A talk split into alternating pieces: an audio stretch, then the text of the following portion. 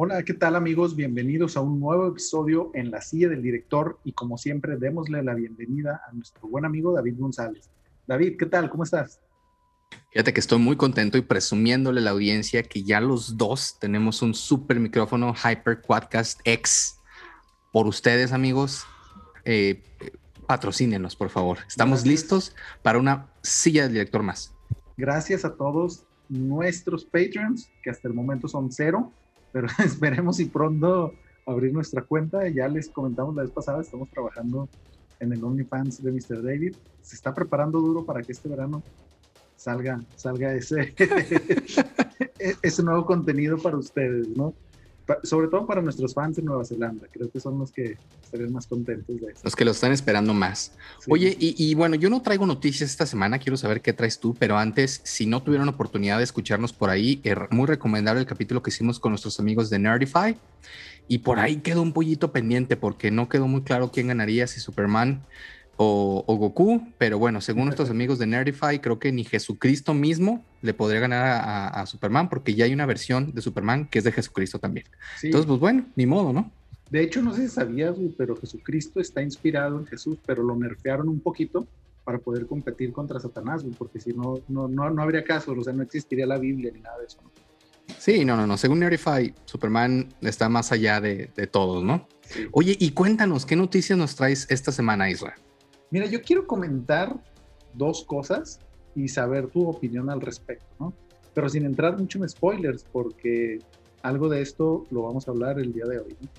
Y la primera nota de la que quiero comentar con ustedes es que se anunció durante esta semana que el 3 de septiembre va a salir la nueva eh, temporada de la serie española La Casa de Papel va a estar dividida en dos partes. La primera va a salir el 3 de septiembre y la segunda parte o el volumen 2 hasta el 3 de diciembre. ¿Cómo ves, David? ¿Qué opinas sobre este tipo de cosas? Fíjate que sé que, que, es una serie que tiene muchísimos aficionados, muchísimas personas les gusta esta serie de Casa de Papel. En lo personal, a partir de la temporada 2 me dejó de interesar porque no veo una... Eh, cuando repites una misma fórmula, eh, que tiene, que tiene una película o una serie que es calcada, para mí deja de perder un poquito el interés en lo personal, ¿no? Porque es lo mismo, o sea, no hay una evolución, no hay un upgrade. Algo similar a lo que pasa con, con estas películas de Rápido y Furioso, ¿no? Que ya no saben qué hacer y que ahora van al espacio y lo que sigue es que se conviertan en los Avengers, porque ya no, está un poquito desgastado, ¿no? Va a ser interesante ver cómo cierran y sí me parece interesante que lo hagan en dos partes. Ojalá y pueda ser eh, un buen cierre porque sin duda fue una serie que revolucionó eh, pues Netflix en España, ¿no? O sea, la gente pues no veía ningún tipo de serie española hasta ese momento y a partir de ahí creo que salieron muchas series españolas muy buenas o a partir del boom que tuvo por lo menos tuvo más proyección, ¿no? ¿Qué opinas? Sí, completamente de acuerdo. Eh, que de hecho, uno de los temas que voy a hablar el día de hoy y ya me voy a revelar es precisamente sobre la casa de papel. Obviamente por el aviso de, esta, de este nuevo aviso, ¿no? De las temporadas que se vienen a finales de año. Entonces voy a hablar un poquito y les voy a dar más en detalle cuáles son mis opiniones. Y por último, no sé si viste la noticia o si te suena primero para empezar el nombre de Esme Bianco. No, suena muy interesante el nombre, pero no, sé, no, la verdad no tengo idea. Mira, yo sé que tú eres un fan acérrimo de Game of Thrones y a pesar del asqueroso final que tuvo, yo sé que probablemente el resto de las temporadas te gustó mucho.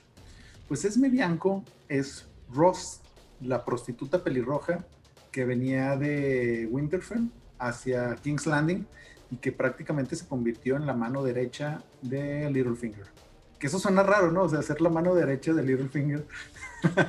Perdón, chiste, ñoño. Pues bueno, Esme Bianco durante algún tiempo fue novia o pareja, mejor dicho, de Marilyn Manson. Y recientemente lo acusó ante, perdón, demandó legalmente a Marilyn Manson porque pues, supuestamente durante el periodo que estuvieron juntos como pareja, pues sufrió de violación, maltrato sexual y muchas otras cosas, ¿no? Y yo creo que, no me acuerdo si ya comentamos al respecto de este tema, pero que se han venido recientemente muchas acusaciones sobre Marilyn Manson, ¿no? Y yo creo que esta ocasión con Esme Bianco, puede ser una de las voces más fuertes, acompañado con esta, ay güey, se me fue el nombre, esta actriz de Westworld, ¿cómo se llama? Híjole, bueno, ahorita me acuerdo, pero bueno, David, ¿qué, qué nos opina? ¿Cuál es tu punto de vista sobre todo este tema envolviendo a Marilyn Manson recientemente? Sobre todo que conlleva muchas personas del medio del espectáculo, ¿no? Fíjate que ya habíamos hablado un poquito de, la cultura de la cancelación y siguiendo este caso, me parece eh, que sería interesante que, vieran las dos partes, ¿no? Porque bueno, Marilyn Manson eh, siempre se ha sabido que él tiene un personaje, que es obviamente Marilyn Manson, pero la persona, eh, pues es un, tipo bastante culto, ¿no? Digo, obviamente tiene sus problemas de drogadicción y alcohol como casi cualquier rockstar, pero el tipo habla muy bien y, el tipo se ve que está leído y está preparado. Y él lo que dice es, bueno, la verdad es que eh, pues yo nunca las obligué a nada, ¿verdad? O sea, estábamos dentro de este marco de la relación y yo incitaba a que hicieran cosas, eh, que era una relación de ida y vuelta, pero yo jamás les, eh, les exigí o jamás les obligué a hacer algo de lo que hacíamos, ¿no? O sea, fue, siempre fue una decisión que se tomaba en conjunto. Entonces, pues bueno, es, es bien complicado porque ahorita lo que hemos visto es eso, ¿no? a partir de, una persona salen 10 y ahora es, una, es una, hasta parece una conspiración, ¿no? O sea, el chiste ahora es cancelarlo a Marilyn Manson sin que realmente se le dé derecho de réplica.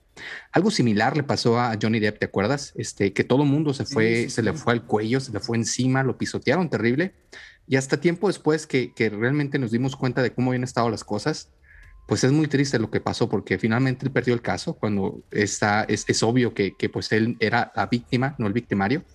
Entonces, pues ojalá y en este caso se haga justicia para cualquiera de las partes que, que, lo merezca, ¿no? Eh, no me gustaría que pisaran a Marilyn si es que él es inocente, como al revés, si es culpable, pues, pues que, que, caiga el peso de la ley sobre él, ¿no? Pero que realmente se haga justicia va a ser, va a ser complicado, ¿no? Sí, yo creo que, como bien dices, o sea, no es es importante escuchar ambas partes y obviamente dejarle a los que saben que en teoría deben de ser las personas que, llevan todo el tema de la ley, que definan la culpabilidad a quien realmente lo merece y pues en base a eso se tomen eh, las acciones pertinentes, ¿no? La otra actriz que te comentaba es Evan Rachel Wood, que se me había pasado el nombre hace rato, y pues, o sea, en varios mensajes de Instagram y todo, ella también da entrever esto, pero, o sea, entre justo lo que comentas, ¿no? O sea, entre estos mensajes se ve que como que, o sea, estaba dentro del marco de la relación establecida que tenían en su momento y pues solo falta ver qué es lo que la ley nos, nos indica, ¿no? Y bueno, David, después de este tema tan polémico, cuéntanos qué nos traes. Sí, pues vamos a, estar, vamos a estar al pendiente a ver qué, qué, sucede con este caso. Fíjate que hoy te quiero hablar de un par de películas que, que, fui a ver al cine, que híjole, qué gusto volver al cine. Por cierto, viste que ya abrieron Cinemex. Desgraciadamente aquí en, en, Torreón únicamente abrieron nuestro Cinemex chafa. Tenemos dos amigos aquí en Torreón, uno que está muy padre y uno que está chafa. Abrieron el chafa. Bueno, ni modo. Qué bueno que Cinemex ya volvió.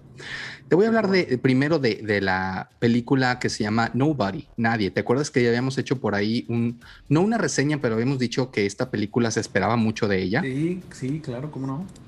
Entonces voy a, voy a hablar un poquito de, esta película. Voy a hacer primero, como siempre, la reseña y después, y después lo comentamos, si te parece. Fíjate que, que, bueno, nacido en Moscú y formado en Londres, Ilya Nauschuler se ha consolidado en las grandes ligas, primero con la promisoria Hardcore, o aquí le pusieron creo que Misión Extrema, y ahora con un proyecto lanzado a escala mundial por el estudio Universal, como esta gran película, bueno, entre comillas, Nobody. Aquí, a partir del guion de Derek Kostat, construye eh, muy satisfactorio exponente a este género que, que, se vino a exponenciar a partir de nuestro gran John Wick, ¿no?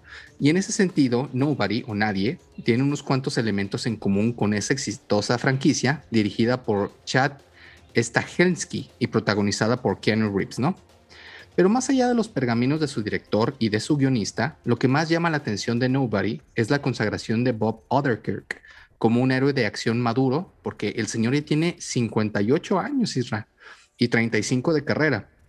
El Jimmy McGill o Saul Goodman de Better Call Saul parece seguir aquí los pasos de Liam Neeson en un film que no solo tiene a John Wick como referencia, sino también a otros como El Vengador Anónimo o incluso Harry el Sucio, ¿no?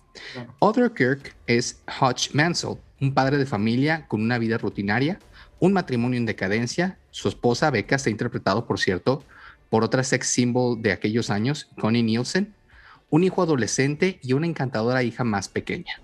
Pero Hodge no es en lo que un principio parece ser, un tipo previsible y hasta bastante patético y aburrido. Y eso quedará demostrado con creces cuando las circunstancias y el azar lo llevan a enfrentarse nada más y nada menos que con Julian Kusenov, interpretado por Alexei Sebribakov. Ay, sí lo pronuncié bien. Me salvé. Un despiadado líder de la mafia rusa y su ejército.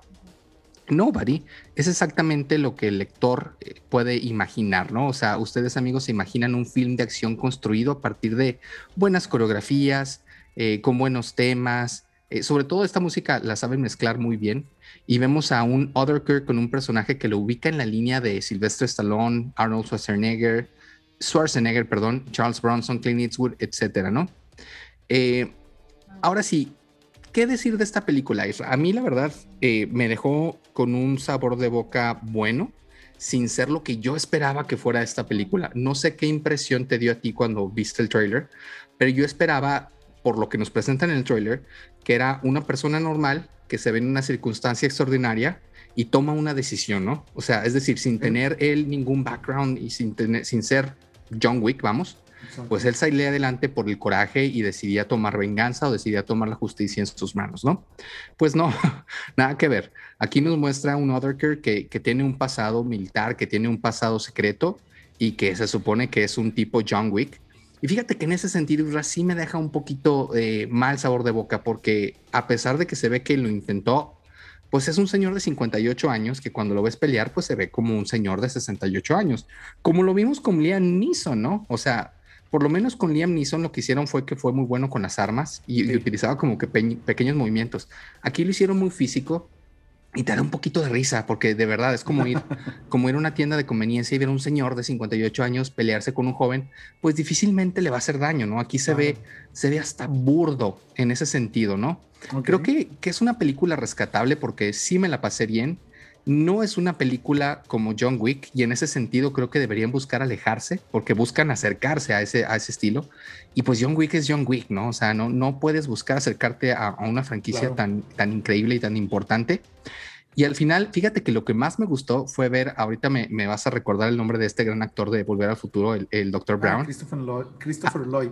Christopher Lloyd, volverlo a ver con un arma y con, este, con un shotgun disparando, te vuelves loco, dices, wow, esto, esto valió la pena el boleto, la verdad, ¿no?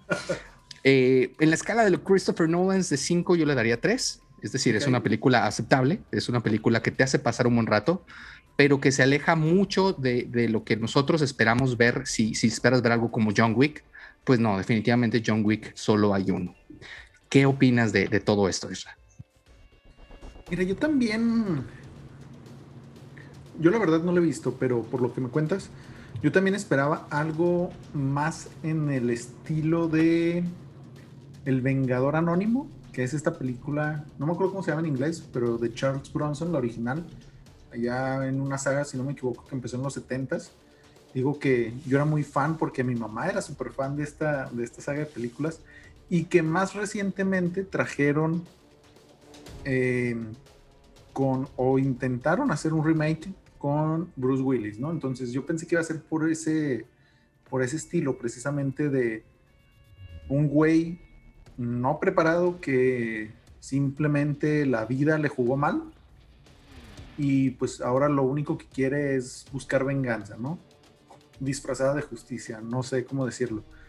Y este, yo pensé que iba por ese estilo, pero ahora que me comentas que pues ya tiene este antecedente militar, bla, bla, bla, a mí más que parecerse o sonarme como tipo John Wick, me suena mucho más a Taken o Búsqueda Implacable, ¿no? Precisamente también por el mismo, eh, el mismo tema que manejas, donde Liam Neeson pues es un agente ya, o sea, ya está jubilado, no sé, sesenta y tantos años.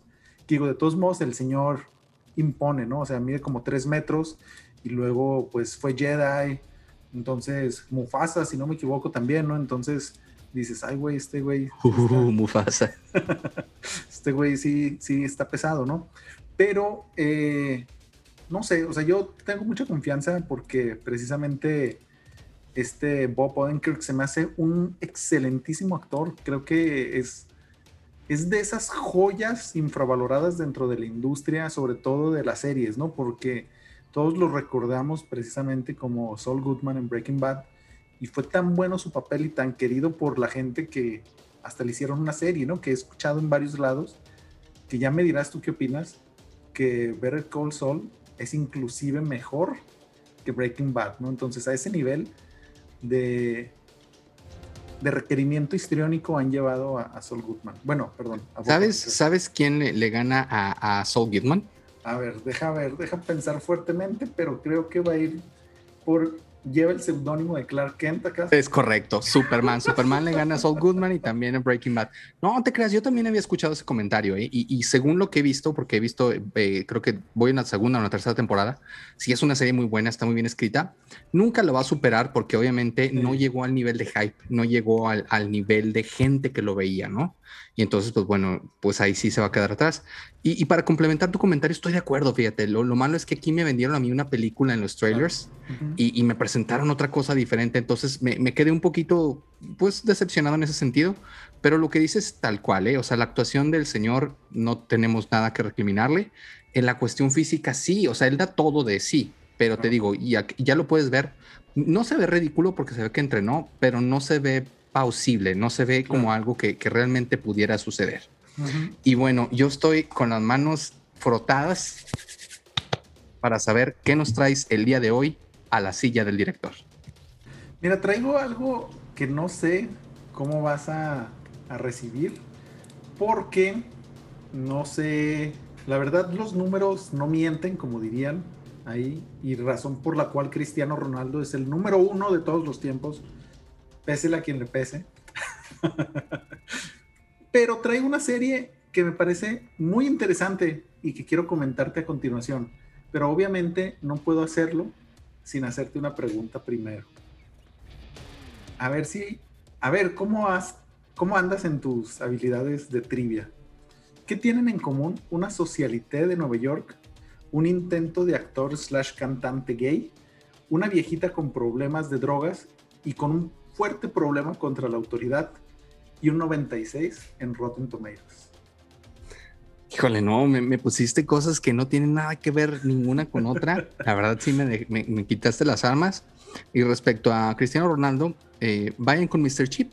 Él es el experto en los números y podrán ver por números quién es el mejor. Pero ahora volviendo a tu pregunta, no tengo idea de qué serie puede ser.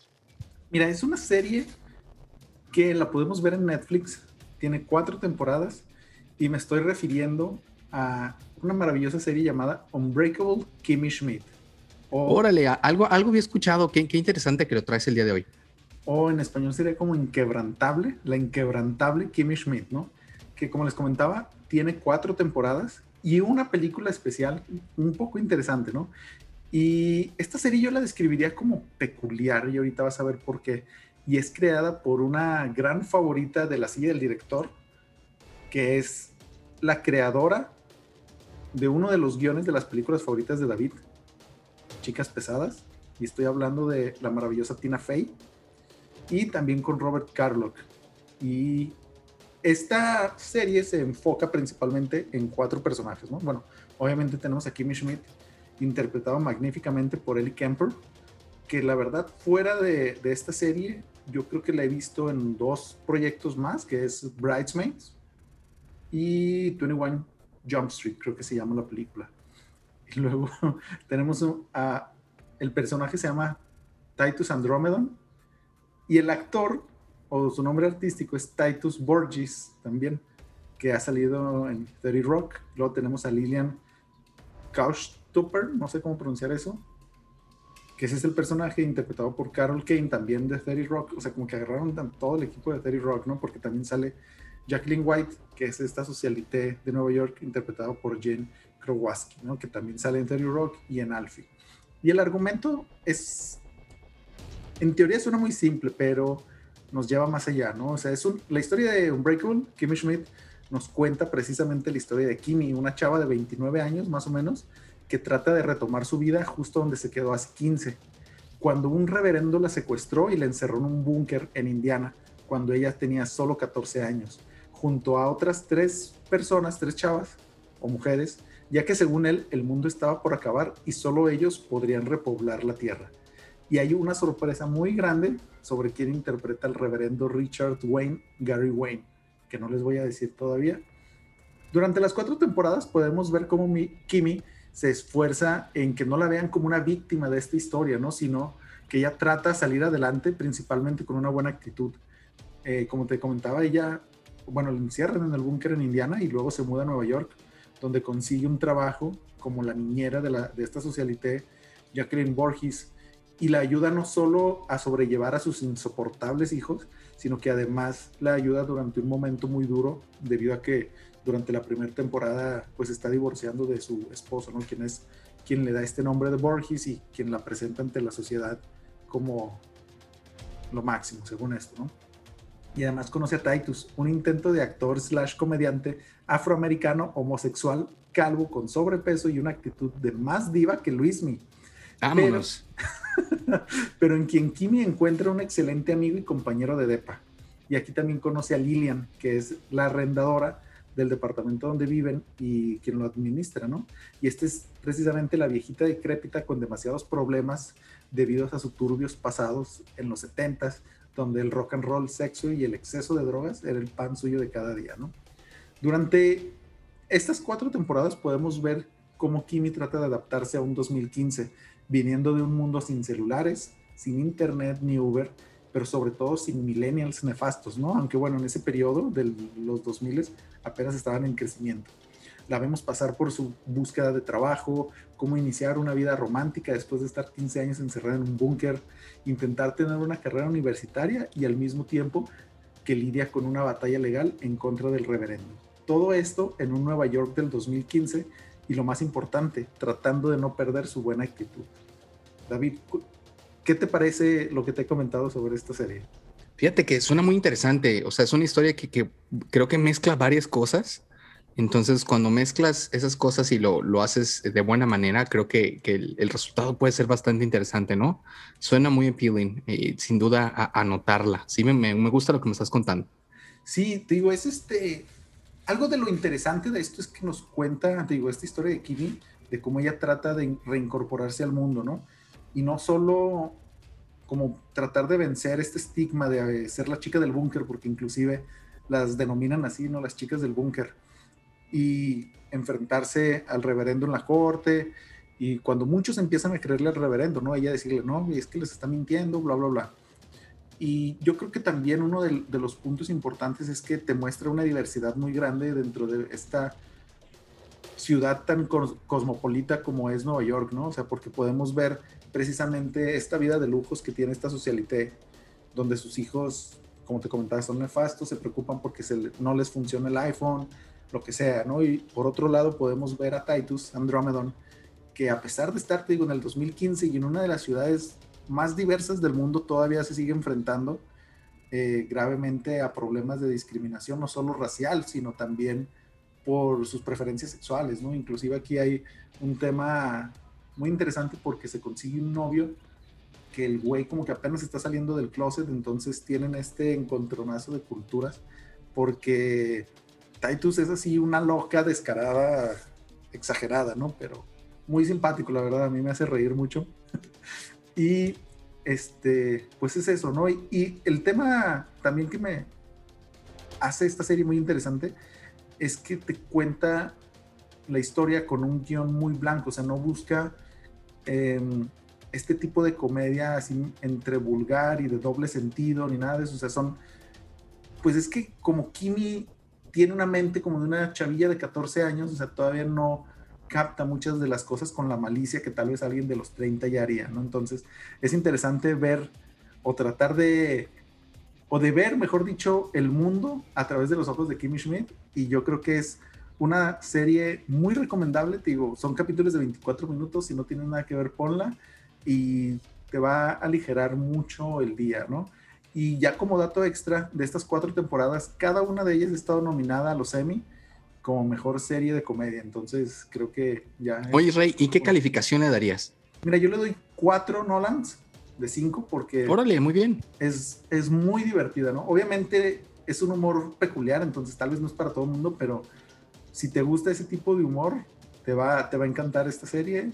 Y sí, le doy cuatro estrellas de, perdón, cuatro Nolans de cinco. Excelente amigos, pues no, no se la pierdan, se ve que, es una serie eh, para pasar muy buen rato y me gustó ese aspecto que dices de, la duración, ¿no? Son, es, algo ligerito. Sí, sí, sí, 24 minutos se te van de volada.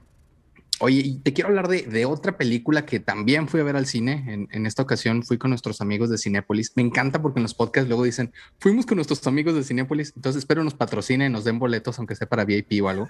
Ojalá. Y, y, fui a ver esta película que se llama Justicia Implacable. Por lo menos así le pusieron aquí en México, que nos trae una vez más a dos personas que ya habían hecho cine juntos. Estoy hablando de Guy Ritchie y Jason Statham, ¿no?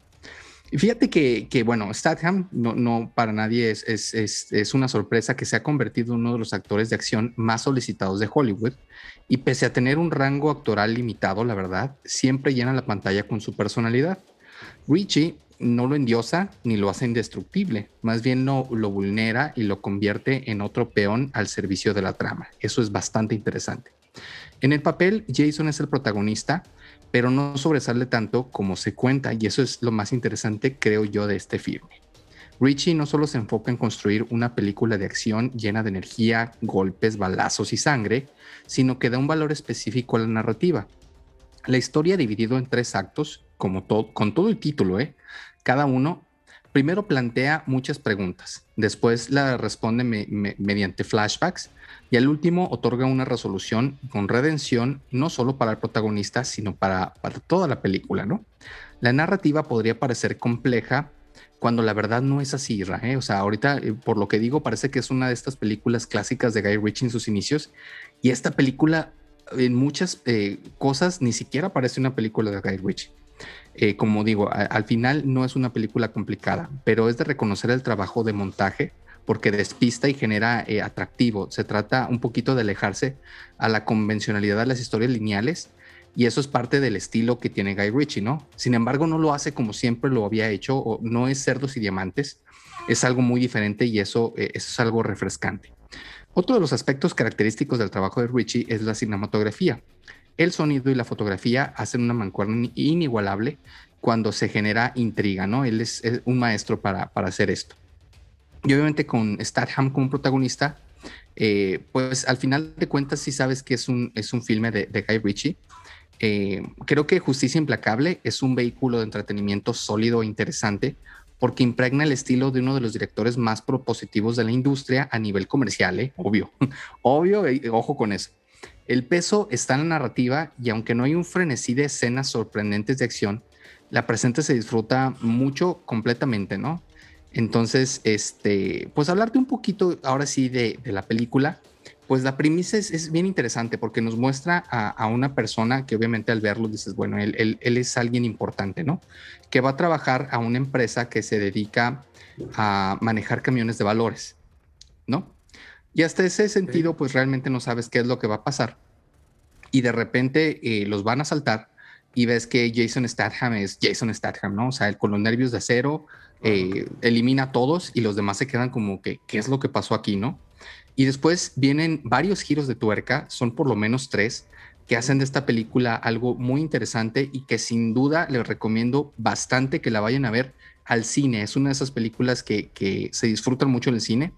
Y yo le voy a dar, y ojo con esto, dentro del marco de película de acción, si te gusta una película de acción bien hecha o un heist, le voy a dar un 5 sobre 5 porque pues estamos hablando de que es una película de acción. ¿ok? Si se sitúan en ese, en ese entorno, creo que es una gran película de acción, una gran película de heist, creo que la van a disfrutar mucho, 5 sobre 5, y ahora sí, ¿qué opinas, Isra? Oye, tengo, eh, antes de seguir con mi opinión, una, unas preguntas, porque suena bastante interesante, pero pues como bien dices, eh, Jason Statham ya está como que muy encasillado, ¿no? En este papel de ser el malo de malos o ser simplemente super varas, ¿no? Ya desde la trilogía, si no me equivoco, de, no me acuerdo si es trilogía del mecánico o son dos, creo, algo así. No, del transportador. El transportador. Él hizo dos. Y luego la tercera la hizo eh, este de, la, de Game of Thrones. ¿Te acuerdas que luego cambiaron el personaje porque ah, precisamente se fue a hacer el transportador? y es muy mala. El, transportador 3 es malísima. Ok, de, dentro de, de, todo esto que tú comentas, y pues como, bueno, ya dices, sale en Snatch y en otras películas ya con, con Guy Ritchie, ¿cómo la clasificarías tú, o sea, en este ranking de, de, de películas de este tipo, no sé, de Entiendo, acción sí. bañada? Fíjate que la pondría por encima del transportador, aunque ojo, obviamente el transportador se disfruta mucho porque es una película de golpes, es una película de acción pura en donde ves a un güey que maneja muy chingón y que sabe dar patadas, ¿no?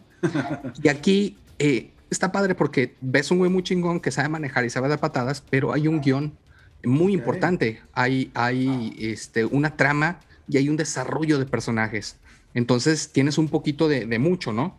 Si lo que te gusta es una película de, chingadazos, pues obviamente va a estar por encima este, el transportador. Pero si quieres una película más completa, sí pondría esta por encima de esta. Ok, oh, súper interesante, y ¿Sabes qué? O sea, yo también, de hecho lo comentamos en, en alguno de nuestros episodios, güey, sobre los trailers de, de esta película, porque se veía muy llamativa, ¿no? Muy interesante que si bien... Fíjate que creo que aquí hicieron un muy buen trabajo, porque, o sea, el tráiler te da a mostrar algo que no sabe realmente qué es lo que sucede. Entonces te, vas con esa expectativa y cuando la ves, pues realmente no sabes qué sucede hasta el final. Ya, sí, sí, sí, o sea, precisamente ese es... O sea, yo desde que vi el tráiler dije, esa película está interesante, no sé qué esté pasando, pero me llama mucho la atención. Y ahora que tú comentas que ya lo fuiste a ver y que está súper fregona, pues ya creo que que me está llamando más la atención a ir a verla, ¿no?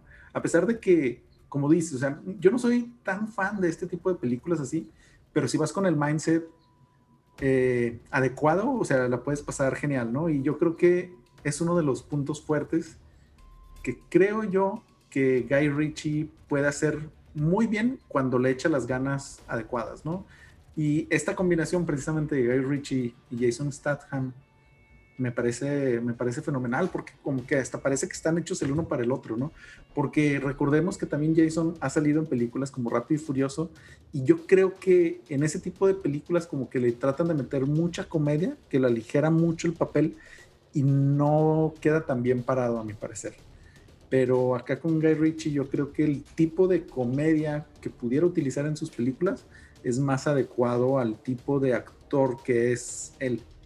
Y al final está muy bien porque este la verdad es un, es un thriller eh, combinado con acción y suspenso. Entonces está muy padre porque como te digo, se divide en tres actos muy bien eh, planteados, incluso tiene título cada uno de los tres actos y, y, te muestra tres historias que, que, están pegadas pero que son diferentes en su desarrollo. Es bien interesante, está muy padre. Si es, tiene recomendación Mr. David. Si van y no les gusta, yo les picho unas palomitas. Súper bien, oye, y a él, o sea, Jason Statham, si le crees que puede hacer todas estas cosas, porque, para el que no sepa, es únicamente cinco años menor que este, ¿cómo se llama? Odenkirk. Se llama. Mm, sí, que Jason, que, ajá, sí, que Bob. No, totalmente. O sea, tú ves a Jason Statham y no lo quieres ni ver. O sea, además de que tiene una cara de badass, el güey se mantiene físicamente muy bien. O sea, realmente se ve. Impresionante. Se ve como un militar. O sea, exacto. Tú lo ves y, y, y, el tipo sabe moverse, que además él tiene en su bagaje que fue campeón de artes marciales. O sea, realmente él sabe de lo que está hablando. Vamos. Sí, y aparte también, ¿sabes que tiene este físico de, de clavadista? Olímpico, ¿no? Que precisamente también este güey fue clavadista. Creo que participó en las Olimpiadas, no estoy seguro si ganó algo, pero por lo menos por el equipo británico ahí anduvo pateando traseros acuáticos. Pero pues súper bien, súper recomendada. Y a ver si ya me animo a ir al cine a verla, porque ya me, me urge, me urge. Esta es una película que te recomiendo mucho, o sea, creo que te la pasarías muy bien tú y tu esposa viendo esta película y todos nuestros amigos de la silla del director. Claro que sí, así que ya saben, ¿eh? vayan a verla y si no les gusta, déjenos un comentario en nuestras redes sociales porque Mr. David les va a regalar unas palomas. Es correcto. Y ahora sí, para cerrar con broche de oro este programa, Isra, ¿qué nos traes hoy a la silla del director?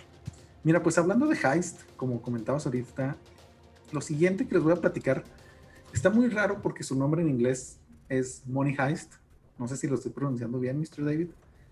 Pero, Gracias. Es tal vez todos nuestros escuchas, porque después nos critican por decir las cosas en inglés, la conozcan o la relacionen más como La Casa de Papel, que es una serie inspirada en un protocolo para atracar bancos escrito por Willie Sutton, quien concibió alrededor de 100 maneras de robar dinero, así, cantidades importantes, utilizando disfraces, engaños y sin la necesidad de matar ni dispararle a nadie, ¿no?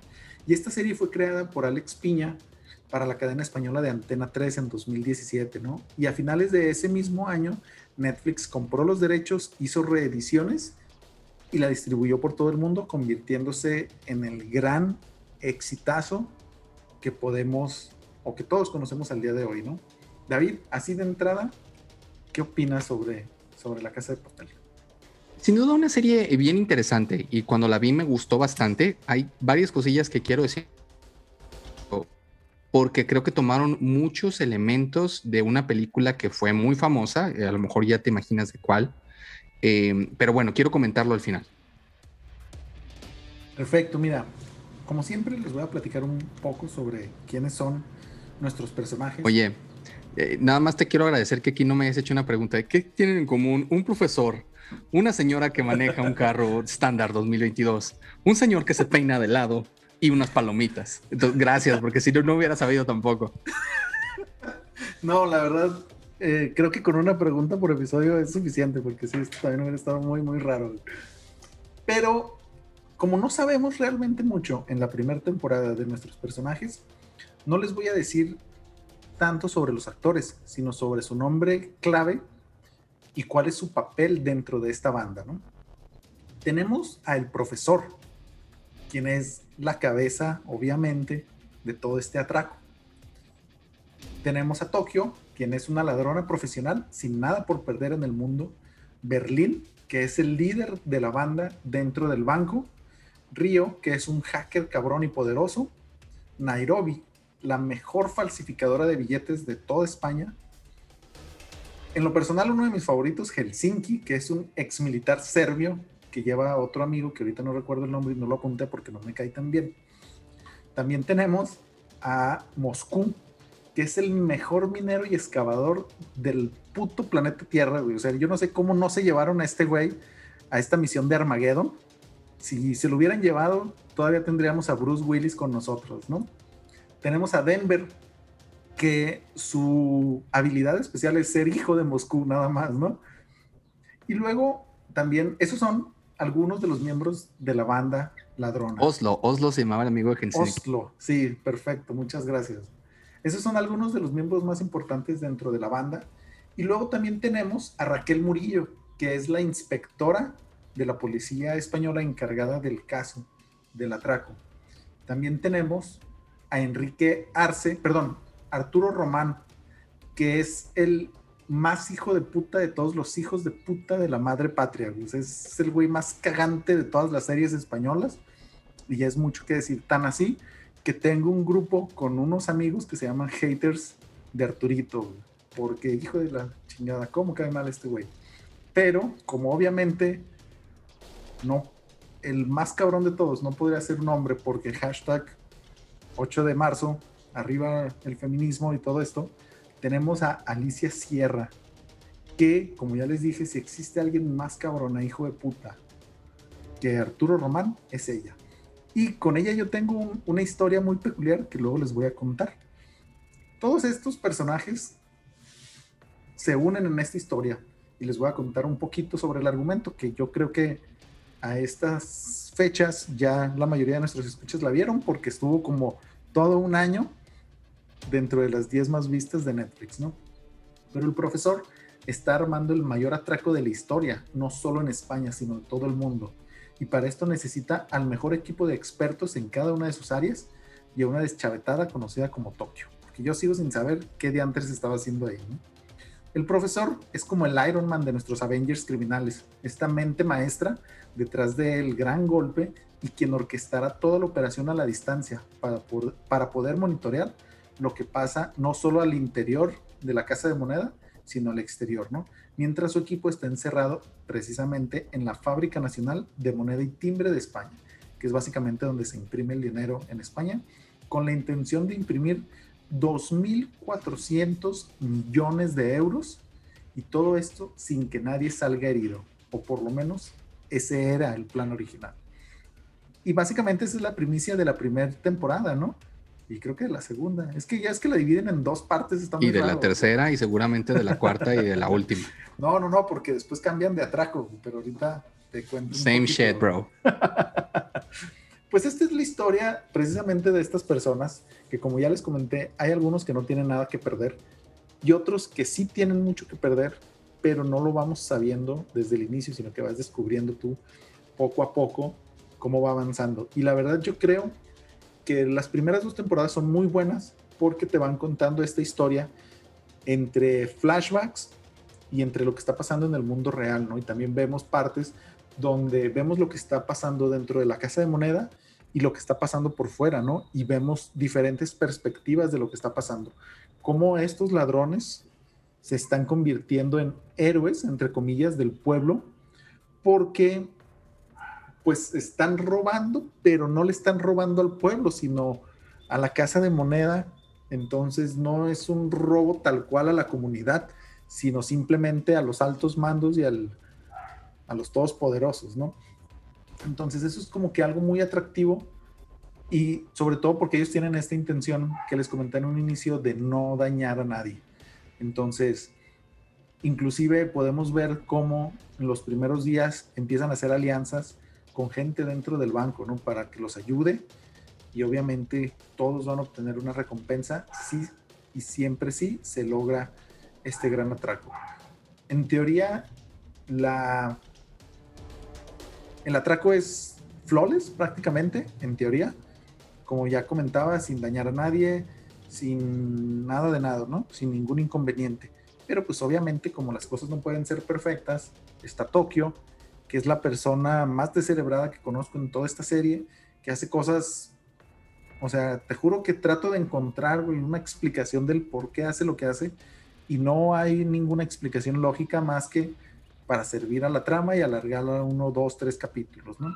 Después tenemos al clásico güey que se quiere hacer el héroe en Arturo Román y pues se van desenvolviendo diferentes cosas, ¿no? Al mismo tiempo que vemos cómo esta relación de los ladrones, va más allá de un simple atraco, cómo se consideran entre ellos mismos familia y todas las cosas que están sucediendo.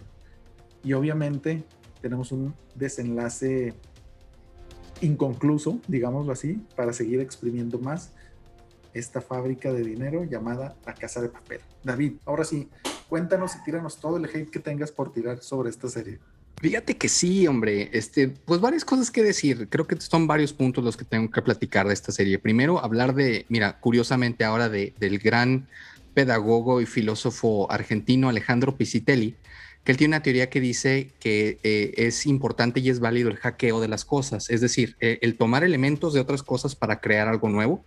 Y eso es muy bueno, muy interesante porque es lo que hace la casa de papel. Mezcla varios elementos. Las máscaras evidentemente son sacadas de la película de las Wachowski slash, ya habíamos dicho que a lo mejor no eran las Wachowski, eh, son basadas en la máscara de Anonymous. En este caso, obviamente, utilizan el elemento de, la cara del gran pintor español, ajá, Dalí. Pero sin duda es una referencia clara a eso, ¿no? Y la película, la verdad, es que es una eh, copia casi calca a una película por ahí, no recuerdo el año, pero ya era Inside Men, no sé si, si te acuerdas de esta, esta película con Clive Owen. Creo que aquí le pusieron un plano oculto, una película del, dos, del 2006. Si por ahí no la han visto, amigos, muy recomendable. Aquellos que les guste esta serie de La Casa de Papel, es una película, es un must. Es decir, esta película la tienen que ver porque creo que van a disfrutar mucho la película. Quizá la disfruten incluso más que la serie porque es una idea original. Entonces, a partir de esto está bien. La Casa de Papel creo que, que, logra su cometido. Entiendo el hype, entiendo que le haya gustado a la gente Luego, luego nomás te da risa porque escuchabas mucha gente que decía en ese momento, cuando salió la primera temporada, no sé si te acuerdas, es la mejor serie que he visto en mi vida, no te la pierdas, es la mejor. Y bueno, no, definitivamente no entra ni siquiera yo creo que en el top 10. No es una mala serie, es una serie inteligente y como digo, está bien porque mezcla muchos elementos, de ahí su, su éxito, creo yo. Pero no deja de tener grandes hoyos en la trama, ¿no? Como Arturito, por ejemplo. Exacto. Yo si fuera a robar la casa de moneda, un simple mortal, y, tuviera dentro de este marco el no matar a nadie, y al hubiera un güey como este, pues no lo mato, pero lo encierro, le tapo la boca, el, lo armo de, pies, totalmente, ¿no? Y le meto una putiza que no se le va a olvidar en toda su vida. Y aquí no, aquí le perdonan todo, todos son bien buenos, tienen consideraciones con él cuando él, es un pelmazo, es un imbécil, o sea, esos son los grandes agujeros de la trama. Y luego esta, creo que se llama Tokio, la, la mujer, la, la principal, hace cada, cada tontería. Y cuando entra a la casa de moneda en moto, dices, es que esto ya se volvió rápido y furioso y, eso sí, no tiene sentido, o sea, no, no pudiera haber hecho eso, ¿no? Exacto. Entonces, creo que, que va a ser una gran resolución para una serie que creó mucho hype a mi parecer no es eh, una de las grandes series, ni siquiera españolas, creo que hay series por encima de esta, pero no es una mala serie. Sí, completamente, completamente de acuerdo, ¿no? Y precisamente ese es uno de, mis mayores problemas, ¿no? Porque, bueno, yo no lo había visto hasta el año pasado cuando nos, debido a las condiciones mundiales, nos vimos en la necesidad de encerrarnos, según nosotros, 15 días. Y 15 días nada más, dos semanas. Y te juro que el primer fin de semana nos aventamos la primera y segunda temporada así de corrido. Y, digo, y hasta ese momento dije, pues, ok, tiene fallas, se las perdono, porque sí, o sea, está bien. Pero ya después, precisamente con la tercera y cuarta, os empezaron a reciclar todos estos mismos clichés que ya conocemos de este tipo de películas, series, etcétera y además, perdón que te interrumpa, ¿estás de acuerdo que el profesor no es Reed Richards? O sea, está bien, güey, pero no, no, o sea, aquí lo ponen como si fuera, como dirían nuestros amigos de Nerdify, Superman. O sea, el güey, wow. Sí, sí, sí, sí. Y precisamente, o sea, ese, ese es mi principal problema, ¿no? Porque cuando ves que dices, no, güey, aquí va a pasar algo que va a desequilibrar todo, por ejemplo, eso que comentabas ahorita, ¿no? De que Tokio entrando en, en moto y luego sale una escena, un flashback donde el profesor ya estaba planeando que hasta llegar a la moto con un cuarto de gasolina, así casi casi, o sea, cosas irreales, o sea, cosas que no están en el control de nadie, pero el profesor, y sabes que no es Reed Richards, es el profesor Xavier, con la capacidad de controlar la mente de los demás para que hagan exactamente lo que él quiere, ¿no? No, es que hay un universo en Superman donde Superman es más inteligente que. Y está más pelón todavía. Es, es, Superman 2087 del futuro. sí, entonces aquí es, es, ese es mi, mi principal inconveniente y mi principal queja con, con la serie, ¿no? Porque eh, en teoría todo va bien, pero empiezan a pasar esas cosas que tú dices, o sea, se les conoce como, ay, güey, se me fue el nombre.